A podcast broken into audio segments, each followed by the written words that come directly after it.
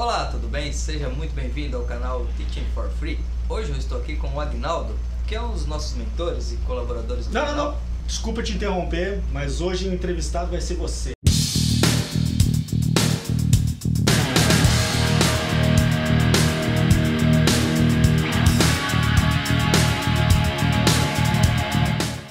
Alex, como você começou na aviação? Deixa eu te falar uma coisa, a aviação pra mim ela foi uma, uma virada na minha vida, foi um ponto de virada na minha vida. Eu, minha história na aviação ela começa em dezembro de 2003, quando eu entrei como agente de aeroporto na Gol.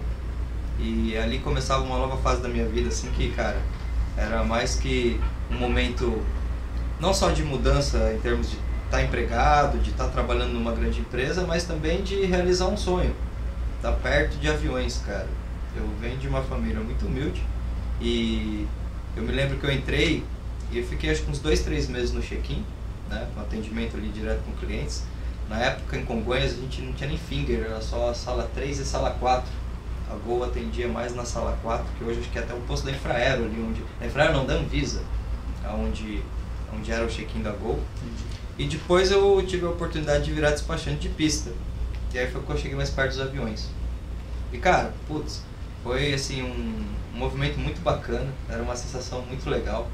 Eu lembro até que esse deslumbre até causava certas cenas assim interessantes. Eu teve uma vez que eu tava, tava de noite lá despachando os voos, são umas 10, 10 e meia da noite. E aí você tem ali o, o box de parada do avião, né? Você tem aquela linha vermelha, que é o limite ali onde você não, não pode ir. E eu tava parado, cara, assim, bem perto da linha vermelha, assim, olhando pra cabeceira, assim, deslumbrado os aviões. Na época só tinha 737-700, a Gol tinha só 4, 3 737-800, que nem era short field na época ainda. Foi bem no começo, então. Bem no começo, cara. Acho que naquela época a Gol devia ter uns 22 aviões. Era bem no começo mesmo. E tô lá deslumbradão, assim, cara, olhando o avião indo pra cabeceira. Daqui a pouco, não sei, cara, eu comecei a sentir algo que tava, alguma coisa estava diferente, meu. Aí eu olhei pra trás, tinha um, um rapaz, um técnico de manutenção da Varig, balançando as luzinhas assim, meu. Putz, é que tava vindo um avião pra entrar no box que eu tava, cara. E olha só, quase que fui atropelado por um avião. E aí, né, pô, você sai dali e tal, mas brincadeiras à parte, foi um momento muito interessante, porque, como eu disse, eu venho de família muito humilde. Então, pra mim, eu olhava os aviões e acho que a distância mais próxima que eu tinha era olhando no céu mesmo. Tanto que, cara, o dia que eu completei um ano, eu não queria nem saber pra onde, cara. Eu queria voar. Né? Peguei o benefício na época, fiz uma ponte aérea pro Rio. Até tem um fato interessante que conheci, não, já conheci o comandante Granja, que eu, acho que muitos aqui devem conhecê-lo. E tive a honra de dele ser o comandante desse voo e foi um cara super receptivo, deixou acompanhar o voo na cabine na época, ver como é que era toda aquela experiência. Fui pro Rio, passei um dia lá, voltei, porque eu só queria viajar de avião mesmo. Com sorte ainda fui e voltei com ele. Ele tava na ponte aérea. E foi bem interessante, cara. Depois de dois anos na parte de de aeroporto, eu fiz uma promoção e fui para engenharia de operações. E aí comecei a trabalhar com peso e balanceamento de aeronaves. Então essa parte foi uma parte mais técnica, né? Porque ali no check-in é atendimento ao cliente, embarque, desembarque. Mas quando foi para peso e balanceamento de aviões, eu acho que até de uma certa forma começava a se impactar mais profundamente a importância de um CRM, de uma consciência situacional. Né? Porque a gente ia fazendo e na época o sistema era bem manual, né? então conforme a gente recebia lá os dados, fechava o voo, você tinha toda a informação de cabine de passageiros, Alfa, Charlie, Bravo. E era muito importante, cara. Se você colocava ali, sei lá, de repente um erro de digitação, você podia transformar o peso de 40 passageiros em 4. né? Entendi. E foi daí a, a teu interesse, então, para essa área de CRM, comportamental. Bom, janeiro de 2003, ou dezembro de 2003 eu entro na agente de aeroporto, dezembro de 2005 eu passo para despachante técnico. Tem uma coisa interessante, cara, porque no meio desse caminho eu sempre quis crescer dentro da carreira da aviação. E quando a gente, quando eu ainda era despachante técnico, ou despachante técnico de aeroporto, a gente interagia muito com a coordenação de voos, né?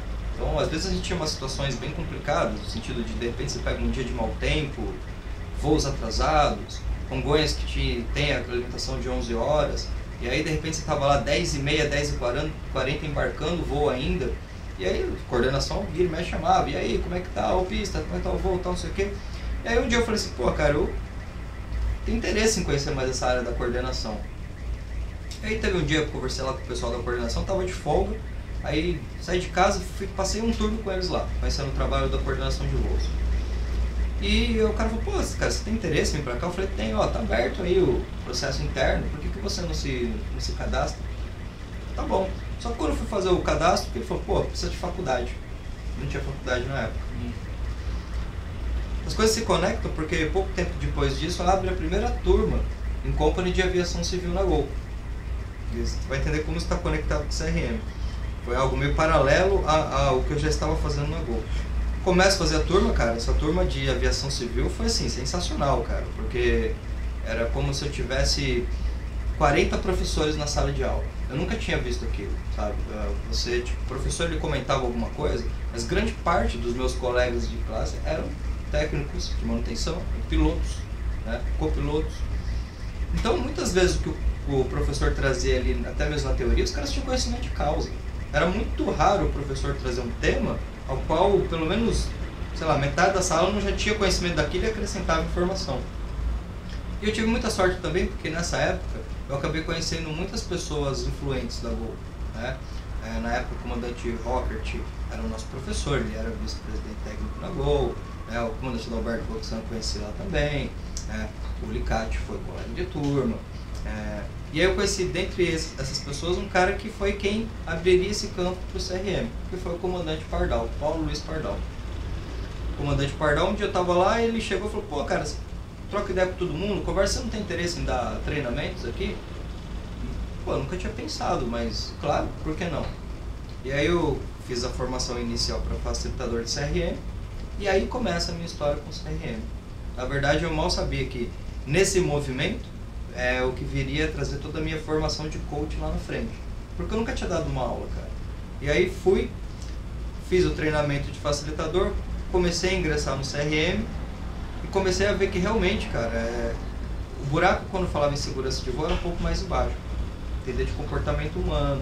É, os temas foram temas muito importantes e foram temas que na verdade agregaram muito para minha vida.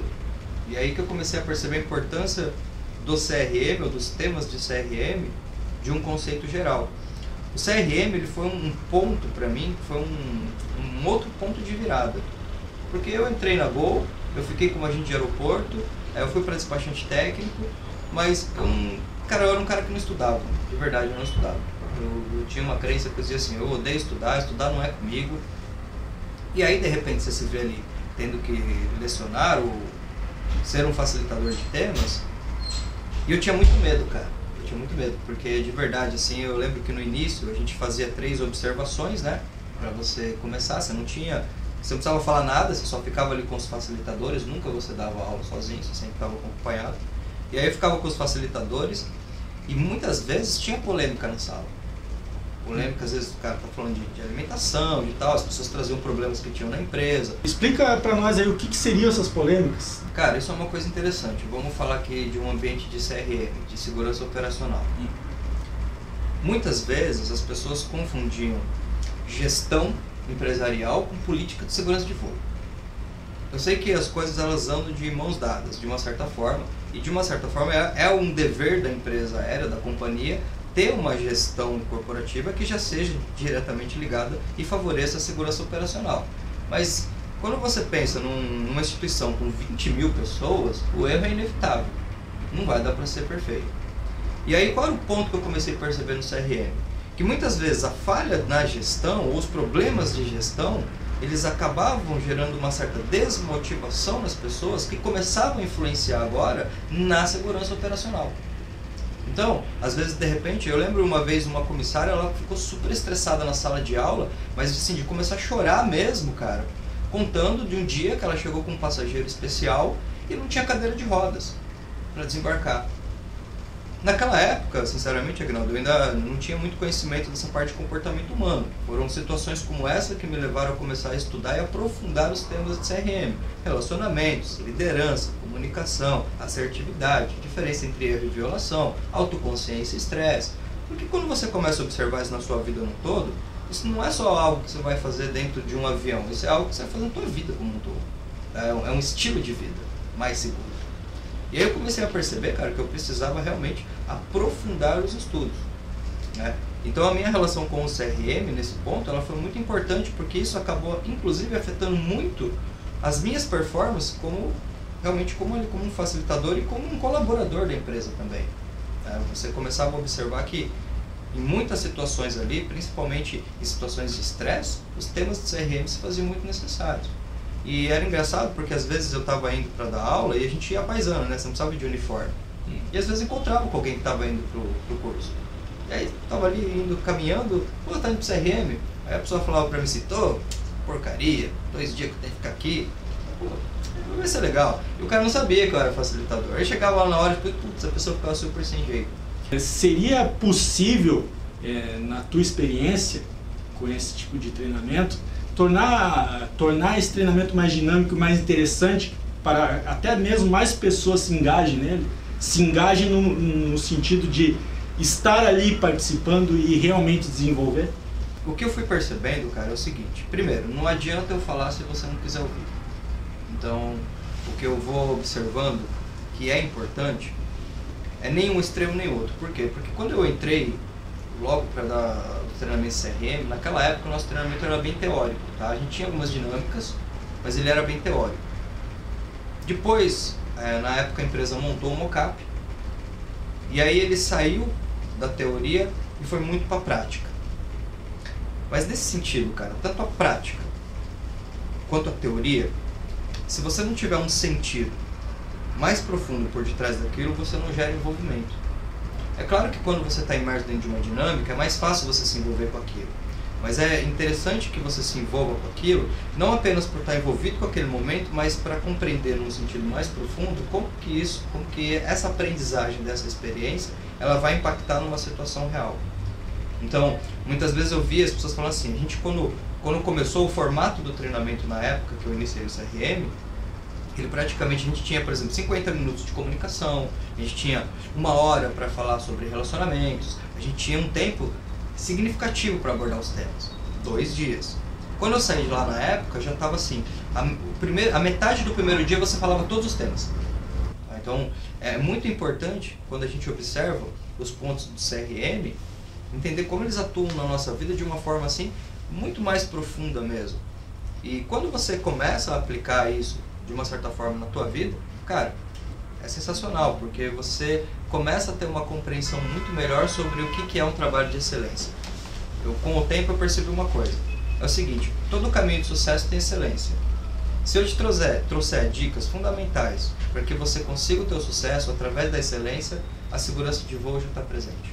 Para a gente encerrar, dá algumas dicas aí para quem está começando na aviação. Eu vou até chegar mais perto porque tem uma questão interessante. Primeiro, se você está tá começando, se você está entrando no mercado da aviação, é preciso que você conheça o momento do mercado, para que você saiba que realmente é, o momento hoje é um momento que realmente você vai ter que se esforçar bastante, você vai ter que ter uma dedicação bem diferenciada, tá?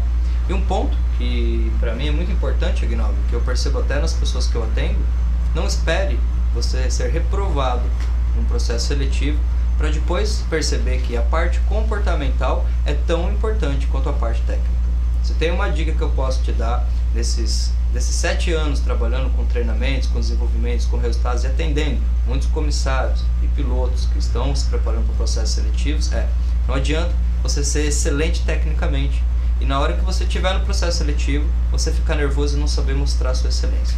Então, se de um lado você tem que compreender muito bem como funcionam os processos, como funcionam os procedimentos, de outro lado você tem que entender muito bem também como funciona a sua mente, como você se comunica melhor, como você faz para estar mais seguro e o máximo possível se livrar da ansiedade. Porque senão, na hora você ter o chamado branco, e aí esquece, toda a aprendizagem técnica você não vai conseguir transferi-la. Lembre-se sempre que o momento da seleção é uma etapa de um processo de negociação. Você está ali para vender as suas habilidades. Não tanto se preocupar com vou ser chamado ou não, mas está focado no que você tem para entregar de diferente para a empresa, porque com certeza é isso que vai possibilitar a tua contratação. Você ser chamado para entrar numa empresa aérea não é causa, é efeito. A causa é o seu preparo. E o que você faz dentro do processo seletivo é um reflexo do que você está fazendo fora dele. Então, para mim, essa dica é muito fundamental. Muitas pessoas precisaram do não, precisaram da reprovação para depois começar a ter essa consciência que talvez você, que ainda não foi chamado, já possa se preparar anteriormente. Beleza, Alex. Muito obrigado por essa entrevista aí. Você com certeza esclareceu a dúvida de muita gente. Inclusive eu quero convidar você que assistiu esse vídeo até agora, se você não se inscreveu, se inscreva, ative as notificações do canal para não perder nada e deixe perguntas para o Alex. Deixa aí embaixo qualquer dúvida que você tenha a respeito de processo preparo. seletivo, o preparo para entrevistas. Deixa sua pergunta aí que com certeza ele vai te auxiliar. É isso aí mesmo, Aguinaldo. Eu que agradeço é, para mim ter conhecido vocês do Teaching e poder fazer parte é, desse canal. É uma honra, como eu disse, a aviação ela transformou a minha vida, cara. Tudo, tudo que veio depois de eu entrar na aviação foram coisas que acho que eu jamais poderia imaginar anteriormente. Né? E uma coisa é sempre é claro, seja segurança de voo, seja sucesso na tua carreira, tudo isso tem muito a ver com a tua busca. Né? Quando você entrar na companhia aérea, é que começa o jogo. E aí é que você tem que estar preparado, porque tem uma coisa que vem mais da área do desenvolvimento humano, não é ter a meta para ser feliz, é ser feliz para conquistar as metas. Porque hoje a sua meta é entrar na companhia aérea, depois a sua meta vai ser ser comandante, depois a sua meta talvez seja ser construtor. Então, metas, objetivos, você vai ter uma atrás da outra. Se você depender delas para se sentir bem realizado, talvez você fique muito frustrado. Então, confie em você mesmo, se prepara, cria um cronograma de estudos, não deixe a ansiedade tomar conta da tua mente. Enquanto muita gente fica reclamando, aproveita que o telefone não tocou e se prepara, porque é um dia mais para se preparar. Tenho certeza que se você aproveitar essa oportunidade, o dia que o telefone tocar, você está tranquilo e vai com segurança buscar o que já é seu.